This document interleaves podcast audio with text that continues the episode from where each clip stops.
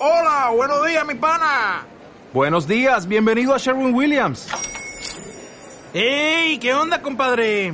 ¿Qué onda? Ya tengo lista la pintura que ordenaste en el ProPlus app. Con más de 6.000 representantes en nuestras tiendas listos para atenderte en tu idioma y beneficios para contratistas que encontrarás en aliadopro.com. En Sherwin Williams somos el aliado del PRO.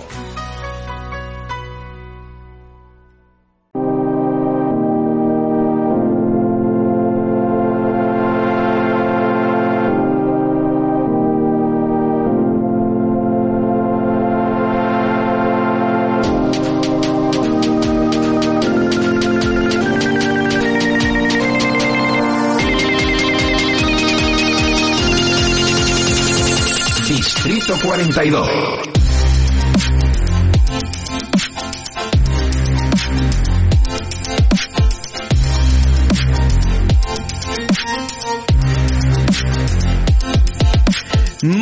¿Qué tal? Aquí estamos una semana más en Distrito 42, este podcast de Onda Cero en el que los videojuegos son un poquito más que juegos. Yo soy Lex López y al otro lado de la línea, si no lo interrumpen, los duendes mágicos de Discord de la grabadora de Internet y, y- y del mundo rural en general, porque hoy comunicamos con Murcia, debe estar Miguel Bañón. ¿Por qué digo esto? Pues porque es la tercera vez que grabamos esta introducción.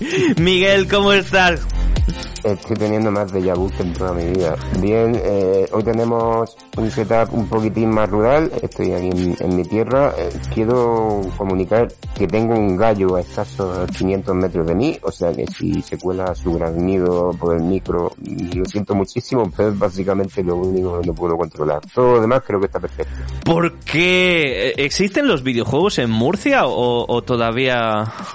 Te voy a decir una cosa, eh, lo estaba pensando hace escasos cinco minutos, se me hace muy raro hablar de todo este tema mientras veo pajarillos volar por la ventana, porque en mi casa de Almería escasean, entonces es un contraste de mundos bastante interesante. Yo los pajarillos los tengo que meter como un efecto de sonido. Ya, ya, esto, esto no puede ser. En fin, eh, vamos a ello.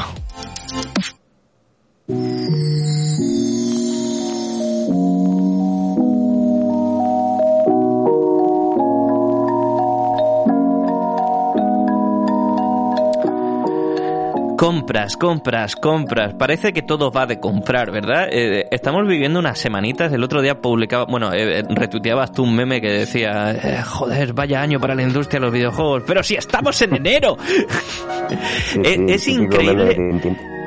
De- después de cómo se agitó la, la industria con, con la compra de, de Activision Blizzard por parte de Microsoft, es que no ha sido la única compra que hemos tenido en este mes de enero. Solo por recapitular un poco, eh, también Take Two Interactive compró Zynga el 10 de enero por 12.700 millones de dólares, 12,7 billones americanos. Y antes te lo he comentado y tú me has dicho, pero ¿qué cojones es Zynga? Zynga es la compañía que hacía Farmville, el juego de granjitas de Facebook que estuvo tan de moda hace unos cuantos años y que absolutamente todo el mundo jugaba. Está claro que la, industria tiende a expandirse hacia mercados que pueden mover mucha masa y esos son pues, los mercados móviles, los minijuegos, los juegos flash, este tipo de games a service más eh, simple que eh, ya en su día pues tuvo una explosión bastante grande. Eh, también comentábamos hace una semana o dos que uno de los factores estratégicos de la compra de Activision Blizzard por parte de Microsoft era la expansión a su mercado móvil.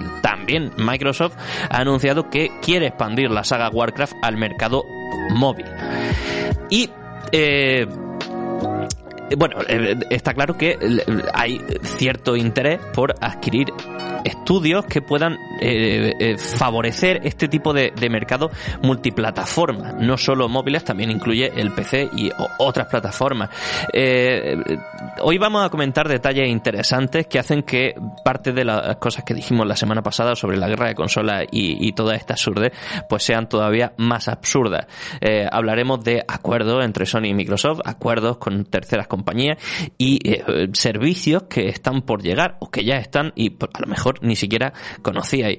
Eh, no sé qué opinas de esta compra que ha ejercido PlayStation sobre Bungie. Bungie, el estudio histórico de, de Microsoft, creadores de Halo, creadores de Destiny, creadores de Destiny 2. PlayStation ha comprado Bungie por 3.600 millones de dólares. Eh, 3.600 millones de dólares que son 3,6 billones americanos.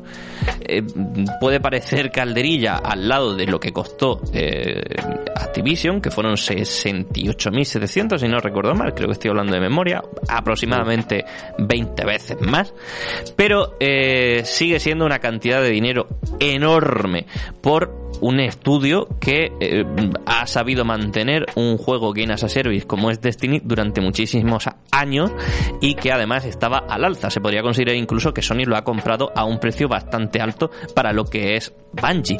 3.600 millones de dólares, que sigue siendo pues un cuarto de lo que vale Finga. Sí, eh, dos cositas respecto a todas estas noticias. Lo, primero de todo, eh, yo creo que, eh, aparte de la, ¿cómo decirlo? De la, eh, bueno, de lo peculiar de la compra de, Sony y, y Bungie, respecto, me refiero a que estos eh, son los creadores de Halo y todo eso. Bueno, eh, eso para mí es una anécdota. Yo creo que deja, no deja de ser curioso, pero yo creo que hay que sacarse de la cabeza que Sony haya comprado a por el simple hecho de que le, le quiera sacar un poco los colores a Microsoft. Eh, Destiny sigue siendo el único exclusivo prácticamente que hace Bungie desde hace casi 10 años.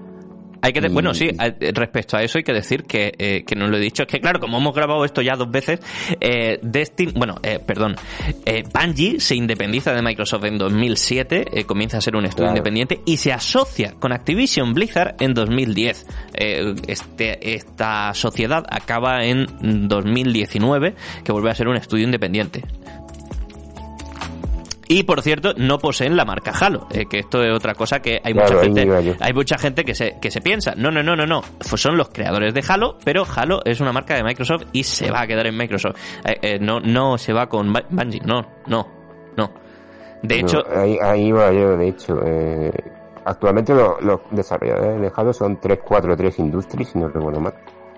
Sí, Eh, bueno, mm, por eso digo que, que lo de Halo es anecdótico. Bungie creó Halo, pero Halo lleva mucho tiempo sin una IP de Microsoft y su desarrolladora es otra.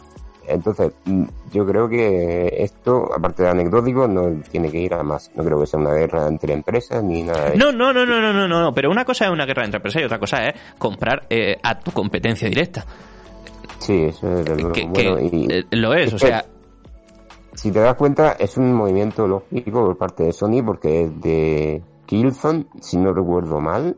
Eh, Killzone, una saga además que acabó muy mal con el último juego. De hecho, desde, ese juego que creo que salió en 2013, fue juego de, la- de lanzamiento de PlayStation 4. No han vuelto a sacar un Killzone, así que han pasado ya muchos años, casi 10 sin Killzone. Eh, desde Killzone no ha tenido Sony un FPS competente exclusivo. Eh, y bueno, Bun- Bungie no va a hacer juegos exclusivos para Sony, ya lo hemos visto. eh, se va a mantener como desarrollador independiente y, con juegos multiplataforma. Pero sí que es verdad que el hecho de que ahora Sony pueda tener un FPS un poquitín más reconocible con su marca mm, es un movimiento lógico. Es el género que, que más le, le flojeaba Sony en los últimos años. Hay varias cosas que hay que tener en cuenta, eh, hay varios factores que afectan a, esta compra. El primero es, eh, lo, dicho, es la forma de comprar talento que ha trabajado para la competencia y que conoce bien el tipo de productos que hacen. Luego, eh, también un equipo que ha conseguido hacer un juego como Destiny, que ha sido, aunque tuvo un comienzo un poco regulero, se, ha se convirtió en un juego muy, muy, muy jugado. Y Destiny 2, que en 2017 se estrenaba y luego acabó pasándose a un modelo free to play eh, con monetización pues, a través de skin y de expansiones de pago. Un modelo free to play que también ha funcionado muy bien. Destiny 2 sigue siendo un juego Sí. muy jugado, eh, sigue siendo un juego de éxito. Realmente aquí eh, eso por una parte. Pero es que luego también eh, Sony muestra interés en otra área. Eh, ahora mismo se está expandiendo el mercado audiovisual. tenemos, bueno, se está expandiendo. Siempre ha, sido un, exponente importantísimo en el, en el, en el factor, en el mundo audiovisual. Estoy hablando de, la división de videojuegos de Sony se está pasando al audiovisual. Pues ya tenemos las adaptaciones de Uncharted. vamos a tener próximamente una adaptación de The Last of Us, tanto en cine como en televisión. Ya están comiendo terreno. Y Bungie es un estudio cuya IP eh, eh, puede ser ideal para la adaptación audiovisual. Eh, es un factor que también hay que tener en cuenta. Y luego que Sony también ha mostrado interés en expandirse hacia la multiplataforma. Eh, esta estrategia que está haciendo, eh, que está siguiendo de, sacar su juego en, PC y, facilitarlo, eh, se han dado cuenta que jugar los juegos en más sitios, en más plataformas, les da más dinero y ya está. Es una cosa muy simple. vendo el juego en más sitios, gano más dinero. Ya lo hemos dicho muchas veces. No ganan dinero con las consolas, ganan dinero con los juegos y los servicios. A ellos les da igual que jueguen en la Play 5 o que jueguen en un PC. hombre, si les compran la Play 5, eh, pues mejor, entonces te hacen una exclusividad temporal, pero eventualmente los podrás jugar en PC. Y eso es una ventaja con, la que también eh, juega Bungie a la hora de hacer juegos multiplataforma. Eh, es su intención. van a ser, no, no van a ser juegos exclusivos, lo has dicho tú. Y ya está, que no tiene más.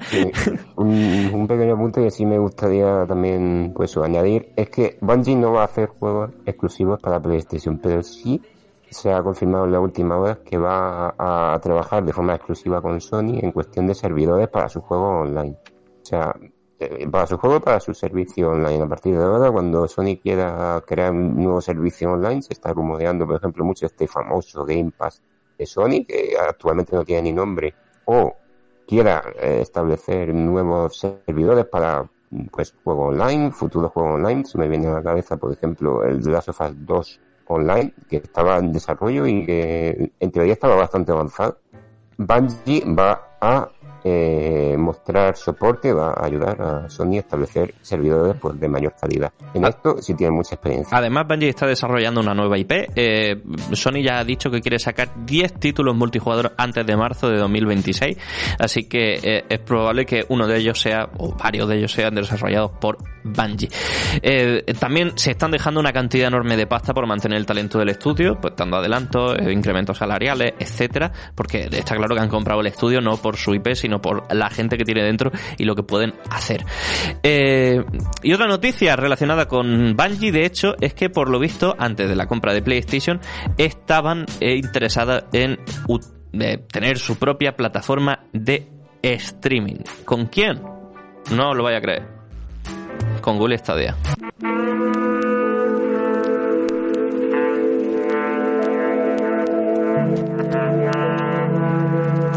Ha pasado ya un año, eh, que se dice pronto, un año desde que se cerraron los estudios de Google Stadia.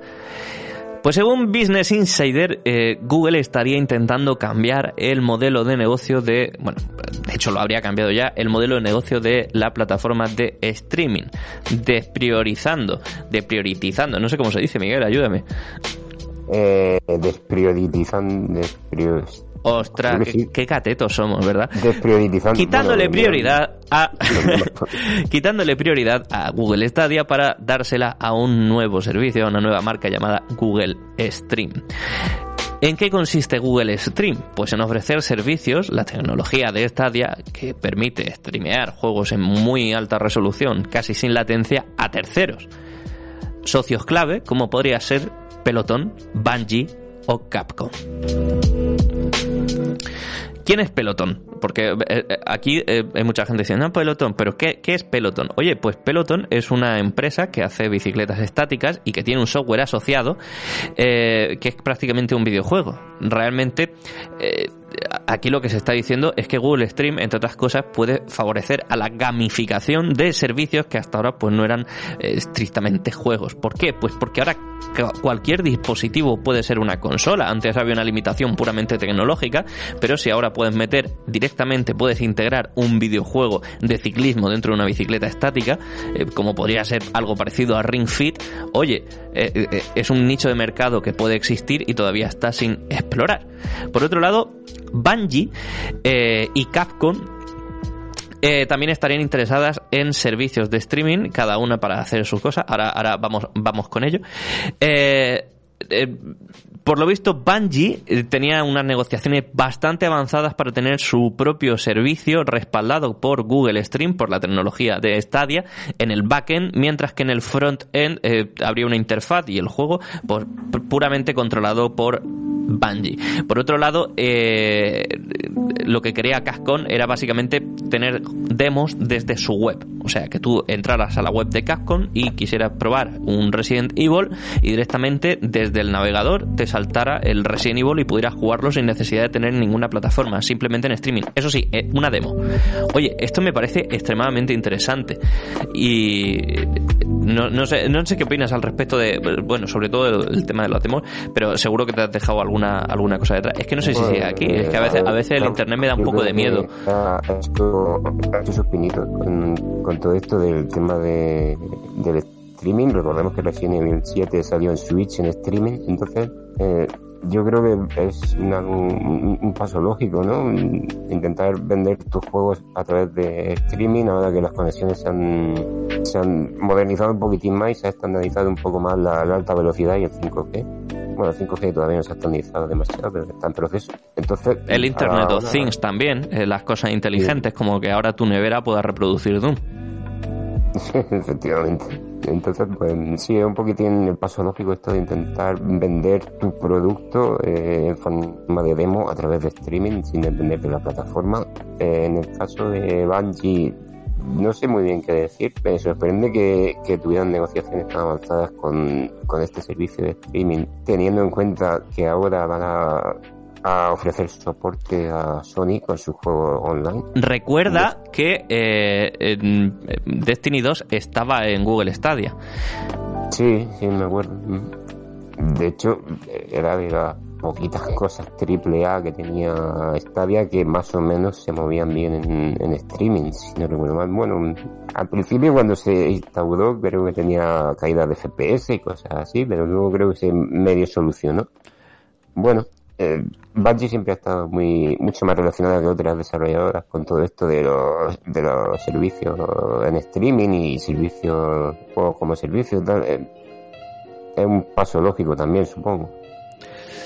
Lo curioso de esto, a ver, realmente eh, yo no tengo referencias de haber probado, no, no he probado Stadia, pero sí que he escuchado, he visto medios especializados. No, siempre te tienes que fiar regular de los medios especializados porque ya sabemos que hay demasiado fanatismo en esto de los videojuegos, pero siempre han dicho que funcionaba bien. Lo que pasa es que Stadia tenía un servicio que eh, no tenía realmente, no ofrecía tanto valor para lo que valía realmente. No, no tenía, bueno, tenías que suscribirte al premium para tener eh, 50 juegos frente a los 440 que, por ejemplo, podía incluir Game Pass. No, no tenía un servicio gratuito, o sea, tú te tenías que comprar los juegos en el servicio gratuito para poder jugarlo, no, no había tampoco tanto incentivo como para que eh, la gente se suscribiera a Stadia y tenían que gastarse una pasta en exclusividades que Google pues simplemente no estaba dispuesta a gastarse. Google es una empresa que se dedica, bueno, Alphabet es una empresa que se dedica a ir matando proyectos todo el rato, de hecho hay, hay una página llamada Killed by Google que te, dice todas las cosas que Google se ha ido cargando, eh, solo, solo tenéis que echarle un vistazo a un móvil viejo y ver que la mitad de las aplicaciones de Google ya no existen. Eh, es así, eh, o se integran los servicios, o los matan, o lo que sea. Van mejorando servicios y cogen lo mejor. Y aquí, con Google Stream, están haciendo, pues básicamente eso. Lo que realmente me llama la atención de esto es que se habla mucho de la guerra de consolas, pero realmente lo que hay aquí es una guerra de streaming. Una guerra de streaming, no, no son usuarios tirándose de los pelos, pero hay una pugna por ver quién es el próximo servicio de streaming hegemónico, el que, el que más lo va a petar.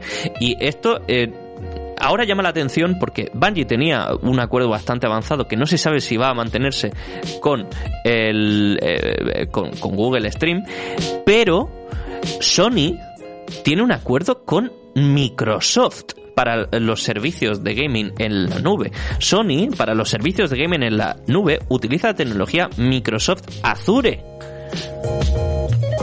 Entonces, claro, en este, en este sentido sí que hay un conflicto. Google Stream y Microsoft Azure son eh, rivales, eh, realmente.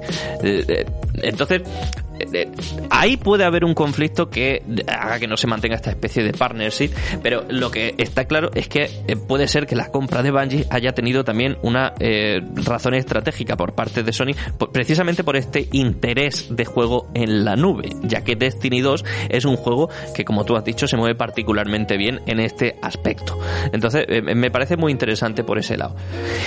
Eh, es todo más profundo de lo que yo creo que en un primer momento nosotros podemos alcanzar a comprender. Yo creo que la clave aquí va a ser el tiempo como es mi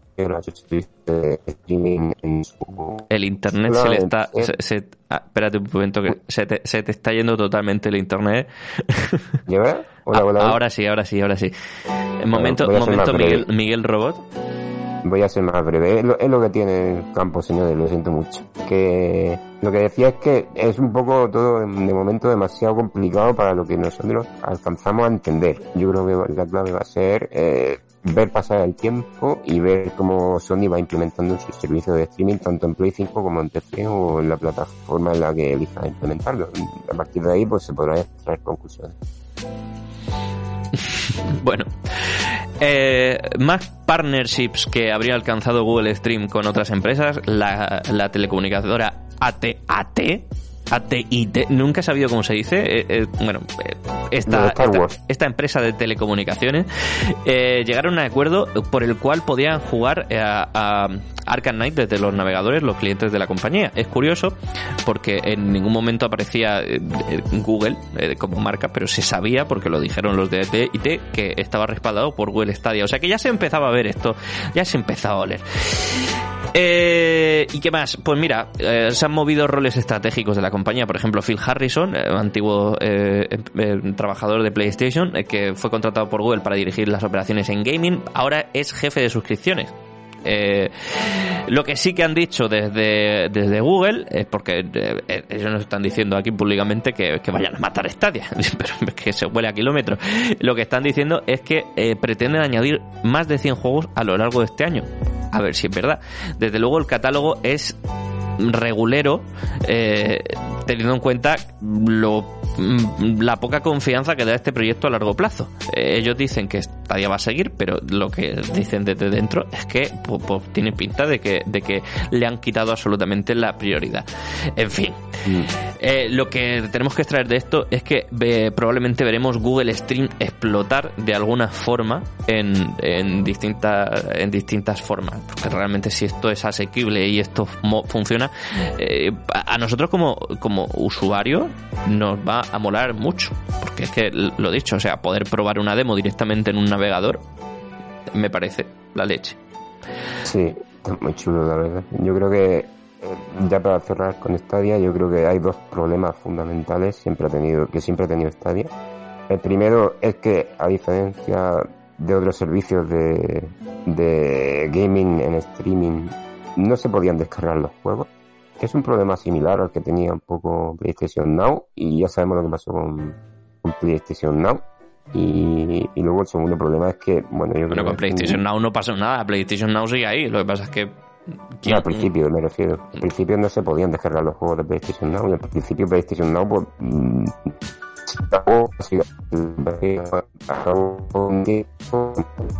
es que, bueno, Stadia no ha conseguido hacer eso. Y luego el segundo problema que ha tenido Stadia, bajo mi punto de vista al menos, es que ha sido una tecnología un poquitín avanzada a su tiempo en el mal sentido. Yo creo que si Stadia se hubiese eh, implementado ya con la cantidad de redes 5G que tenemos ahora, el servicio hubiese funcionado un poco mejor, pero claro, empezó la cosa cuando el 5G era residual. Entonces, de ahí un poco el hundimiento también, bajo mi punto de vista. Yo el problema que le veo a Stadia es que eh, eh, es una consola, entre comillas, es una plataforma por la que tú como, como consumidor tienes que apostar. Porque eh, al final eh, eh, tienes que comprar los juegos o suscribirte a un, a un servicio que eh, prácticamente vale lo mismo que el Game Pass e incluye muchísimo menos. Y te ofrece algo muy similar que el juego en la nube porque al final es, es que tiene una competición muy fuerte con Microsoft en ese aspecto. Eh, y de momento pues no está claro que no que no lo está no lo está cumpliendo. En fin eh, bueno Debemos, a ver, yo qué sé, mm, la tecnología como tal no está mal. Y como tú dices, si podemos probar productos a través de navegadores gracias a Google Stream, eh, yo creo que mm, la, la tecnología va a facilitar mucho la vida a los usuarios. Es confiar. Lo que pasa es que, claro, mm, para confiar tienen que mostrarnos cositas y de momento no nos han demostrado gran cosa.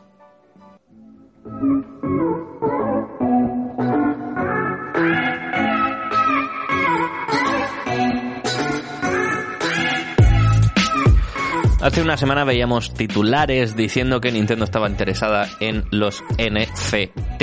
NFT. Eh, eh, ya sabéis que no nos molan los NFT, no nos gustan los NFT y por lo visto al grueso de la comunidad gamer, salvo a cuatro eh, personas un poco pues desinformadas, vamos a decirlo así, mm, tampoco les interesan los NFT. De momento los NFT nos lo están metiendo por el ganate en todos los demás sectores nos sacan NFTs de películas, nos ponen NFTs en, en prime time, en, en night shows que te enseñan a dos famosos que parecen zombies diciendo que pertenecen a la misma comunidad mientras miran un mono, eh, nos ponen eh, a Brie Larson comprándose un avatar horrible por una pasta indecente, eh, lo en de fin. Brie Larson, lo de Brie Larson ha sido como clavarte una estaca en el corazón. Sí, ¿verdad? terrible. Ha sido terrible, ha sido terrible.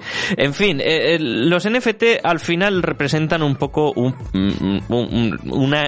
eh, es que iba a decir un detector de tontos, pero es que no, no quiero faltar al respeto de esa manera. En fin, eh, lo, que, lo que sí está claro es que de momento el gaming eh, es esa pequeña aldea de valientes galos que resiste a la tiranía de eh, esa especie de estafa piramidal que son los NFT a día de hoy. Pero bueno, cada vez que nos sale un titular de esto, pues nos alarmamos y yo peco de culpable, es decir, eh, me, dejé llevar un poco por los titulares y hasta que no vi después las traducciones reales no me tranquilizó un poco, que me tranquiliza regular, también os lo digo. Pero bueno, eh, vamos a hablar, vamos por partes, vamos por partes. Primero, política de adquisiciones, Eh, ya que estamos hablando de tanta compra y tanta cosa. A Nintendo no le interesa adquirir estudios eh, para eh, engrosar sus filas de estudios exclusivos ni, ni nada. O sea, a ver si os enteráis. Que, es que estáis todo el rato con los memes de Kirby pescando, de que mira Nintendo mientras el resto compra estudios. No, que, que no es que no puedan, es que no quieren. Eh, que no. Que eh, lo que lo que han dicho, lo que ha dicho Furukawa, eh, Shuntaro Furukawa, el presidente de Nintendo, Our brand, nue- nuestra marca, está construida alrededor de nuestros productos, con dedicación de nuestros empleados. Eh, tener un número eh, grande de gente que eh, no tenga ADN de Nintendo en nuestro grupo eh, No. no, no va a subir, eh, no va a mejorar a la compañía. ¿Sabes? En plan... Vaya, vaya. Putos comentario- occidentales, putos occidentales de...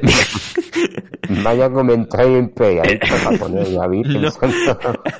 no, meme aparte, yo entiendo lo que quieren decir. O sea, lo que quieren decir es que, o sea, sus estudios son sus estudios y si quiere alguien trabajar para sus estudios, pues que aplique sus estudios. Pero ellos estudios de fuera no lo van a comprar. Eh, a lo mejor es que Nintendo son, son los youtubers de la guerra de consolas que están diciendo todo el rato lo de, lo de no, es que, es que eh, compran talento porque no lo tienen. Menudas gilipolleces se dicen a veces. Pues, pues esto igual. O sea, realmente no. También, no- ojo, ojo al comentario, decir que compran talento cuando uno de los rumores más extendidos de toda esta pantomima de compra de Nintendo ha sido que querían comprar Konami. Ojo, No, Nintendo. de. Ya lo, deja, lo dejamos claro. Nintendo no compra estudios. Así que vamos a dejar ya de, de decir que Nintendo compra estudios. Porque Nintendo no compra estudios. Y dejar los memes de Kirby, de verdad. Eh, ahora vamos a hablar de la polémica realmente con Nintendo. Eh, esto era por los memes. La polémica es, es respecto a los NFT.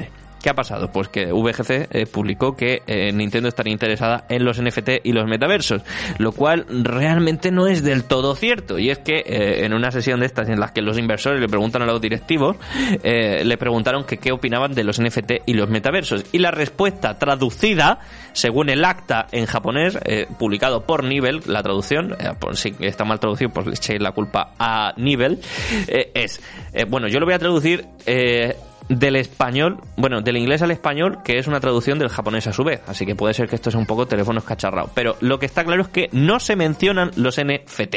Dice lo siguiente: el metaverso ha atraído la atención de muchas compañías alrededor del mundo y nosotros creemos que tiene un gran potencial. Además, cuando el metaverso se introduce en un medio, eh, se introduce, supongo que se presenta en un medio, eh, mm. software como por ejemplo Animal Crossing eh, se cita como ejemplo. Y en este sentido nos interesa esta tecnología. Ahí yo, de, dónde veo el peligro yo, bueno, bueno, ahora hablamos de eso. En la otra, eh, on the hand, eh, sin embargo, es difícil definir qué tipo de sorpresa y diversión se puede, puede proporcionar esto a eh, nuestros clientes con el metaverso. La compañía que ofrece, nosotros como compañía ofrecemos entretenimiento y lo ponemos como la cosa más importante, eh, el hecho de llevar cosas frescas y sorprendentes y divertidas a nuestros consumidores, como por ejemplo el Expansion Pack, que son 40 euros por ROMs eh, hechas polvo. Eh, como es que es que me parece me parece tan irónico o sea yo sé que esto es corporate speech vale ahora ahora hablamos de eso. En fin eh, termino el comunicado. Si podemos encontrar una forma de comunicar nuestra aproximación Nintendo literalmente pone entre comillas Nintendo approach a, a, la gente y una forma fácil de entender eh, empezaremos quizá a considerar algo. Pero no estamos ahí en este momento.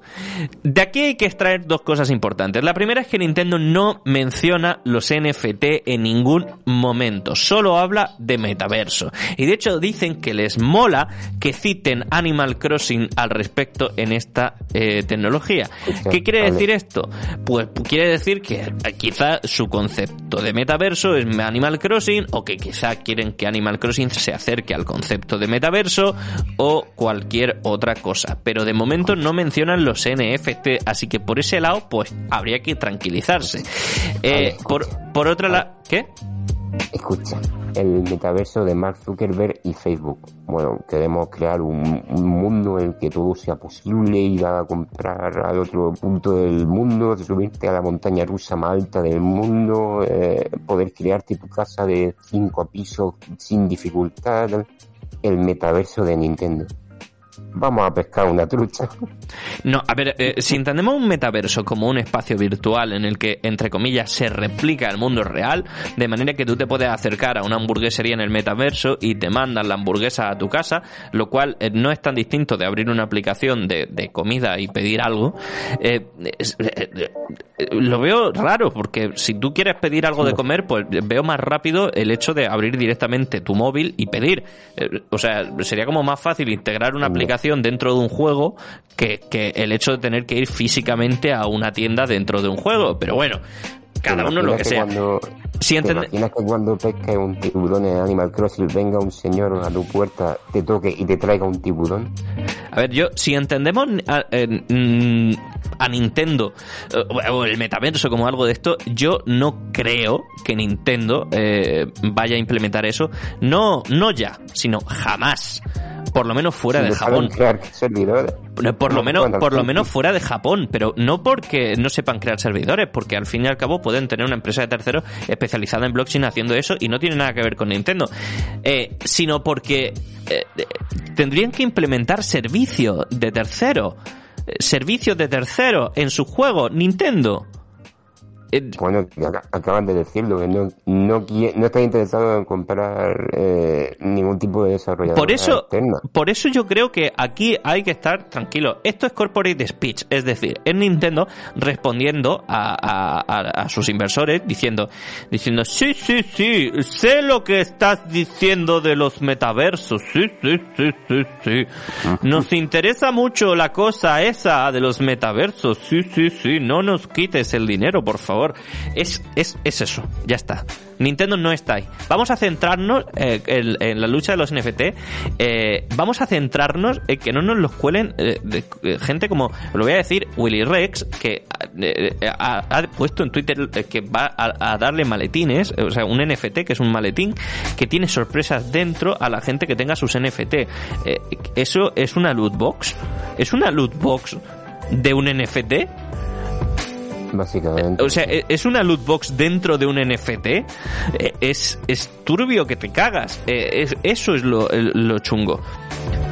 Sí, de todos modos, eh, ya dejando, habiendo dejado claro que lo que de momento menciona Nintendo es el metaverso y el NFT, yo sí que creo que es necesario, y esto lo digo a, a raíz de una conversación que tuve en Twitter con, con varias personas, de hecho a raíz de ahí eh, salió un poco, ¿cómo decirlo? El, el topic, el tema de conversación de la permisividad y del conformismo que puede haber respecto a que Nintendo en un futuro meta NFTs en sus juegos. Eh, sí que es cierto que todavía no lo han dicho, pero el metaverso y los, los NFT eh, en cierto modo están vinculados, en el sentido de que son tecnologías que- nuevas que están apareciendo, son controversiales y que, eh, bueno, en, en cierto modo están relacionadas. Entonces yo creo, aunque Nintendo todavía no haya sacado el tema de los NFT, sí que creo que es conveniente eh, hacer un poco de quería decir cordón sanitario, no se me ocurre ningún término mejor, lo voy a utilizar de cordón sanitario respecto a este tema. Yo creo que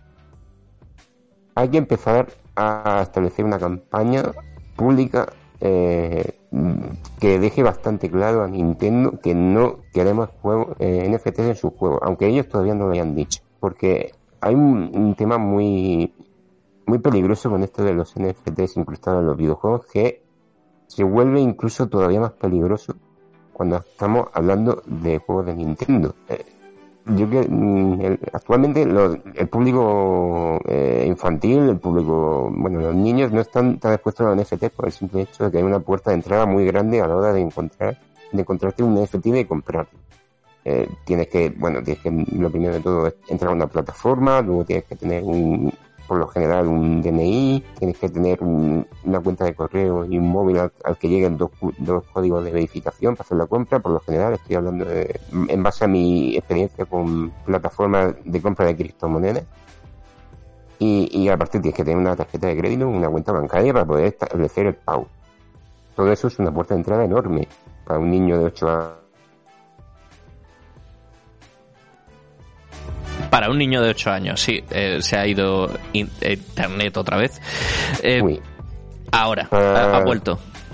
Sí, he vuelto. Eh, bueno, pues eso, que, que los NFT actualmente son prácticamente inaccesibles para los niños pequeños. Pero sí que es verdad que en el mismo momento en el que los NFTs llegan a los juegos, esa puerta de entrada se suaviza muchísimo.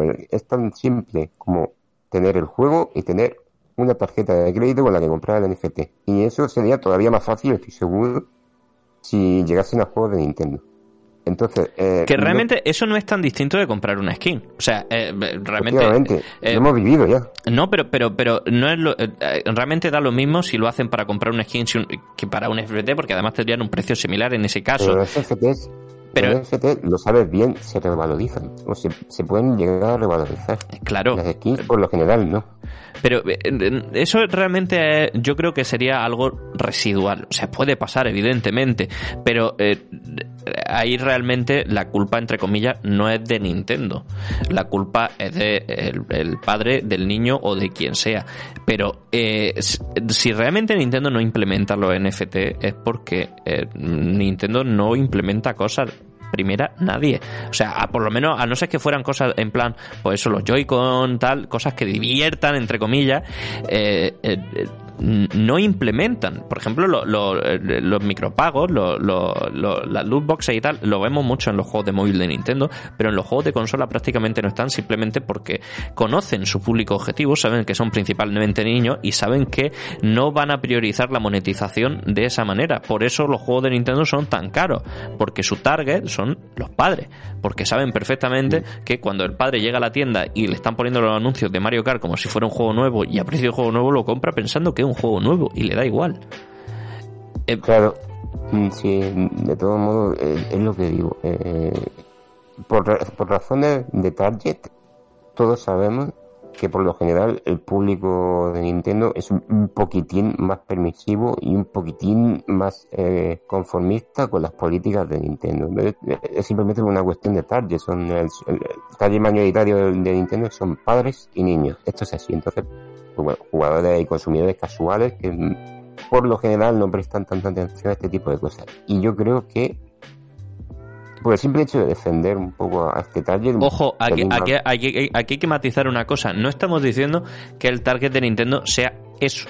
Eh, estamos diciendo que dentro de las masivas ventas de Nintendo Switch que acaba de superar a la PlayStation 2 y se ha convertido en la consola más vendida de la historia, yendo por la mitad de su ciclo vital, sin haber sido rebajada a un solo euro desde su lanzamiento, con una revisión que es básicamente una versión todavía más portátil y otra que es básicamente la misma consola con una pantalla OLED, esa consola se ha convertido en la consola más vendida de la historia. Y es por algo. Es porque, aparte del público eh, con, conocimiento en videojuegos, como puede ser pues la mayoría de la audiencia de este podcast, como podemos ser nosotros, etcétera, eh, existe un gran público de, de, de, pues, gente que es más casual o simplemente eh, niños que tienen esa consola pues, porque es la más accesible y la más asequible.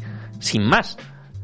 Mm, yo tengo mi opinión respecto a este tema, pero bueno, no, no lo voy a decir. Eh, quien me conoce la sabe perfectamente. Pero a, lo que iba a decir, retomando un poco, es que por el simple hecho de, de querer proteger un poquitín a este público más eh, casual que consume cosas por el simple hecho de que quiere divertirse y no quiere pensar en bueno, esto es mejor que aquello, o no tiene tanto conocimiento profundo de la industria del videojuego, pues el simple hecho de defender a este tipo de público, creo que es conveniente eh, establecer una campaña de prevención respecto a los, a los NFTs de Nintendo, por el simple hecho de que no, no se incluyan nunca.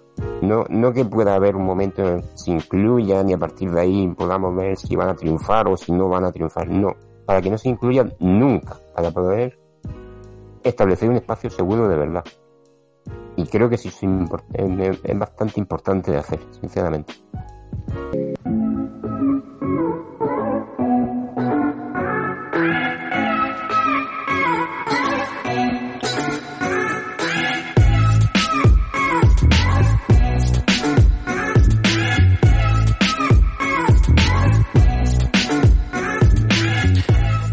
Eh, día triste, bueno, día triste, eh, semana, mes triste, en cualquier momento triste porque lo que ha pasado es muy triste.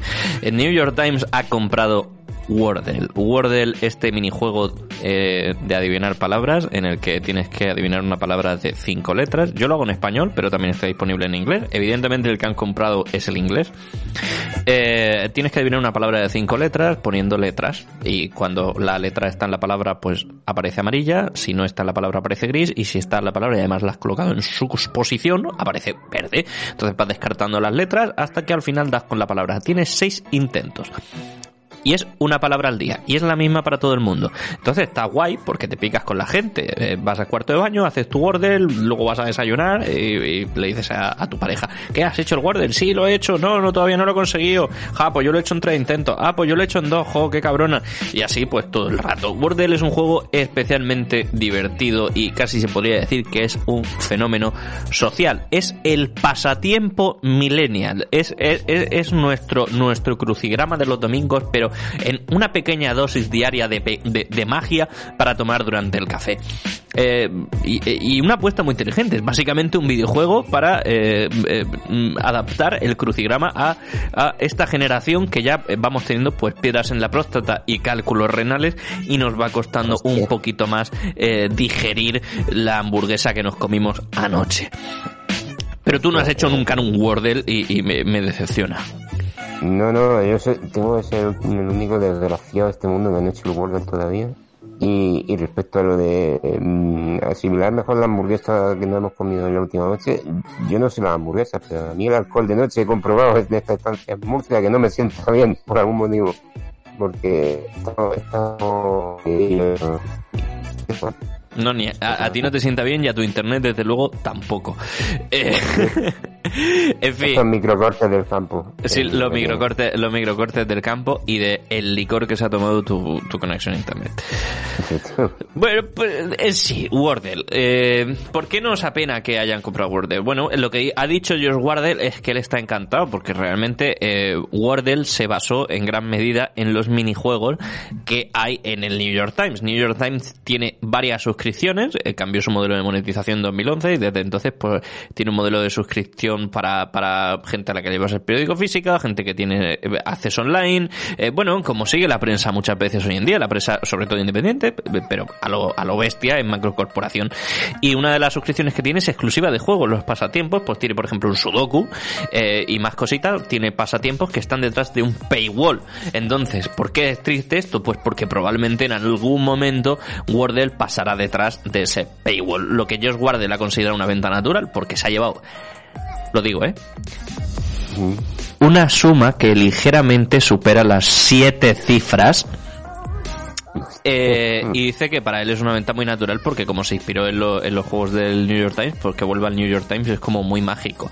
Que en algún momento se pasará a, a la página de New York Times y que seguirá siendo inicialmente gratuito, eh, pero o- mm, tendrá beneficios como que los usuarios po- podrán mantener rachas y no sé qué historia. No sé, a mí eso me parece que tiene muy mala pinta y que a la larga pues eh, llegará siendo, mm, bueno, se acabará pasando detrás de un paywall. Que peor para ellos, porque realmente eh, eh, mucha fe tienen si piensan que nosotros aquí en España nos vamos a suscribir al New York Times para jugar al Wordle, pero por lo que ellos quieran. Yo desde luego no lo voy a hacer. Pero Mm, Me, me- me parece, esto a lo mejor es cosa mía, pero me parece eh, dentro de lo obscena que es la cifra, siempre una cifra supera las siete, las siete cifras, ¿no te parece que ¿qué? O incluso un poco más? Ver- Repite, por favor.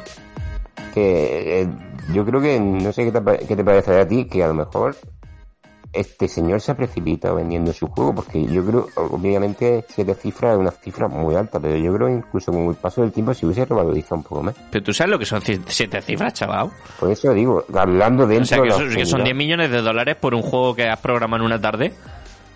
Eh, es- es un millón de dólares. o sea, vamos a ver. No vamos a ser greedy, ¿no? Hombre, el, ya, tío, eso el digo. tío, el tío ha, ha visto que la Disney de los juegos de, de, de los pasatiempos ha venido y le ha soltado 10 millones de dólares. Eh, además, es por lo visto fans del periódico y ha dicho, toma. Yo qué sé. pues, pues voy a hacer otro, ¿sabes? O sea, es que, es que vaya, vaya cosa, ¿no? O sea, yo, yo lo veo claro. Eh, Ya, bueno. el, tío, el tío lo ha tenido muy claro, vaya. Eh, eh, no sé, lo, lo- veo así. Ya está, simplemente quería comentarlo.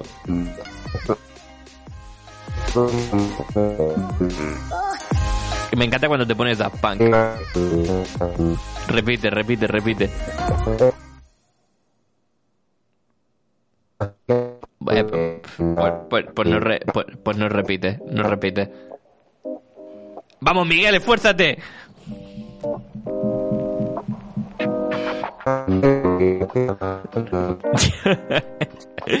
bueno, eh, voy a ignorar a Miguel y pasamos al siguiente tema.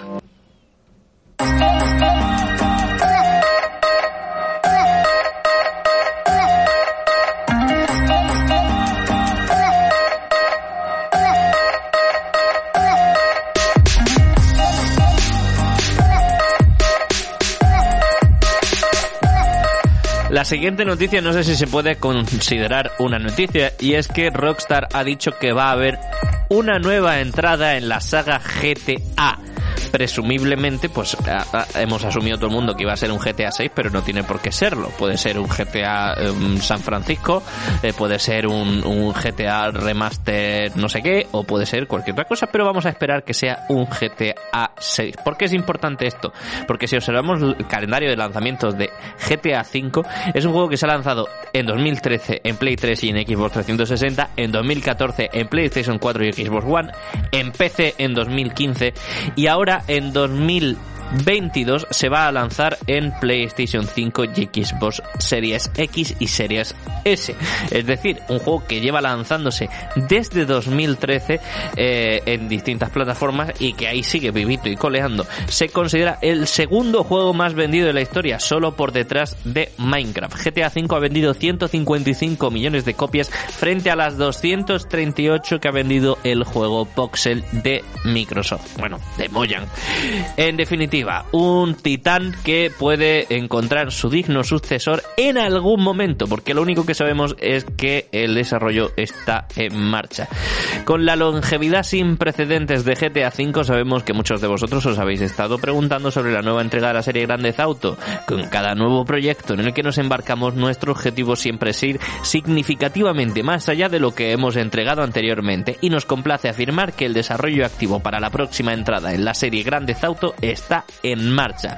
Esperemos compartir pronto más eh, más joder, esperemos compartir más tan pronto como estemos listos. Esto es lo que han dicho. Pues ya está, eh, que va a haber un nuevo GTA, eh, otro titán, otro mastodonte, otro juego que seguramente online acaparará Twitch y la plataforma de streaming que haya allá en 2028 cuando salga, porque no va a ser ni hoy ni mañana, ni en 2022, ni en 2023, ni en 2024. ¿Tú qué opinas? ¿Estás aquí? Manifiéstate. Sí, sí. Bueno, yo respecto a GTA 6 tengo un pequeño dilema y es que eh, no sé cuándo vamos a ver GTA 6 por el simple hecho de que GTA 5 lleva vendiendo tan sumamente bien desde que salió a la venta, valga la redundancia, que mm, esto yo creo que puede ser paradójicamente un poco contraproducente a la hora de que veamos un nuevo título dentro de la saga numerada, porque es que no, no lo necesitan no lo necesitan. Siguen vendiendo genial con GTA V. Ahora con la inclusión GTA V en Play 5 y en Xbox Series va a volver a tener un boost de venta importante. Entonces, eh, yo creo que a muy largo plazo obviamente lo vamos a ver, pero sinceramente tengo mis sospechas de que en el próximo que van a anunciar sea un juego spin-off, algún remaster o alguna movida de estas, porque es que, como digo, no necesitan actualmente crear otros GTA. Desde luego, eh, son de tomarse tiempo en su, en su desarrollo. Sí, sí, totalmente. O sea, eh, si lo vamos a ver, lo acaban de anunciar oficialmente. Eh, recordemos que fue en 2018 cuando salió Red Dead Redemption 2, que tuvo un desarrollo larguísimo. O sea, eh, pensad que sacaron GTA V y luego Red Dead Redemption 2. fueron cinco años. O sea, va a pasar tiempo hasta que lo veamos.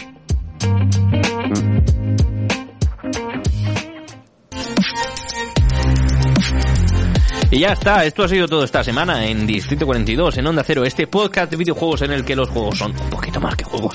Eh, Miguel Bañón, ha sido un día un poco ajetreado con este tema de los cortes de internet que hemos estado sufriendo a lo largo de todo el programa. Hemos de confesar que tiene un poquito de chop, chop, chop. Eh, la, la, edición es lo que tiene. Ya sabéis que nos podéis mandar vuestras notas de audio que no nos habéis mandado ninguna y esperábamos alguna, jolín. En fin, eh, podéis mandarnos vuestras notas de audio a través de Instagram, a través de, eh, pues, pues, yo que sé, eh, mismamente el correo electrónico, si nos queréis mandar una nota de audio directamente en archivo. En definitiva, podéis contactar con nosotros y nosotros pues intentamos contactar con vosotros de cualquier forma. Y también nos podéis dejar un comentario, que siempre está muy guay. Puede ser en redes sociales o puede ser en iVoox, ya lo que prefiráis. Miguel, despídete, anda. Nada, eh, poquita cosa que decir, simplemente agradecer que ya somos 200 amigos en Twitter, que es una cifra muy, muy generosa para el programa que somos, o sea, que muy guay. Y también un pequeño recordatorio de que estamos a 100 suscriptores en iVoox de mostraros cositas muy, muy guapas. O sea que si os animáis, ya sabéis. O sea, a 100 no, cuando lleguemos a 100. Efectivamente, estamos a 9 de 100. Exactamente. Pues ya sabéis, nos vemos la semana que viene, que por cierto me vacunan el viernes, así que seguramente el programa salga en domingo. En Distrito 42, en Onda Cero.